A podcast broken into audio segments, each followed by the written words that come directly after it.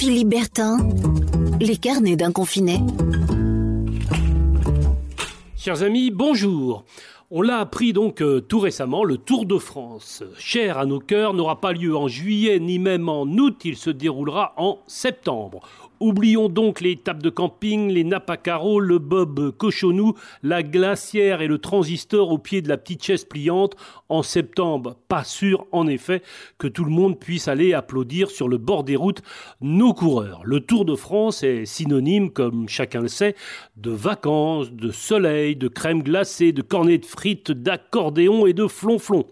Et alors, si comme on peut l'espérer au moment où les rois de la pédale graviront les sommets, sera enfin retourner au travail. Vous me direz, c'est plutôt bon signe que le Tour de France, notre ADN partagé, ait lieu en septembre. Cela voudra donc dire qu'on peut vivre enfin à peu près normalement. En attendant, moi j'ai ressorti euh, mes petits coureurs cyclistes du temps où j'étais encore en culotte courte, c'est-à-dire, et oui, il y a très longtemps.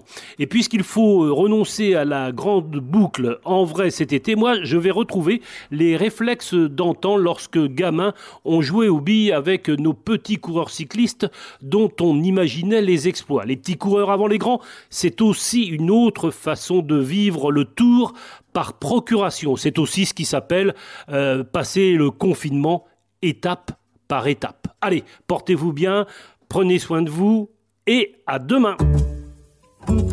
Philippe Bertin, les carnets d'un confiné.